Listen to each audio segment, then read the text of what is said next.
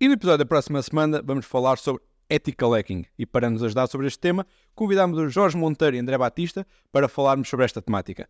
Aproveitem também para ver as nossas redes sociais na descrição deste episódio, onde podem encontrar mais informações sobre as nossas, as nossas ações e ações futuras que vamos fazer. Uma ideia pré-concebida de que vocês são hackers, no fundo. E hum, eu- nós, antes de fazermos este episódio, fizemos uma pequena sondagem em algumas empresas que nós conhecemos e alguns diretores da IT. E a verdade é que muitos se mostraram com bastante receio de contratar aqui uma empresa para fazer ethical hacking.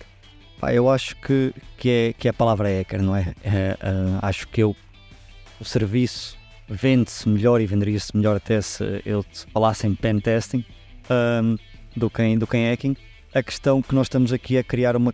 é tentar criar a categoria diferente, não é? Ou seja, porque realmente o que nós, que nós tentamos ah, passar a ideia é que não é a mesma coisa, ou seja, nós, os criminosos, eles não, eles não usam uma checklist para atacarem, eles, eles vão muito na criatividade.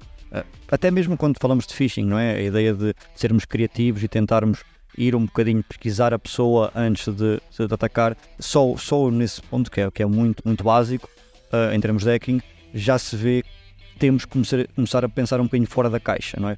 Uma das nossas missões é realmente desmistificar este conceito. Uh, até há pessoas, às vezes, do outro lado que percebem perfeitamente este conceito, ou porque têm hackers na equipa, uh, ou porque eles próprios são hackers, ou já foram, por exemplo, CISOs, etc.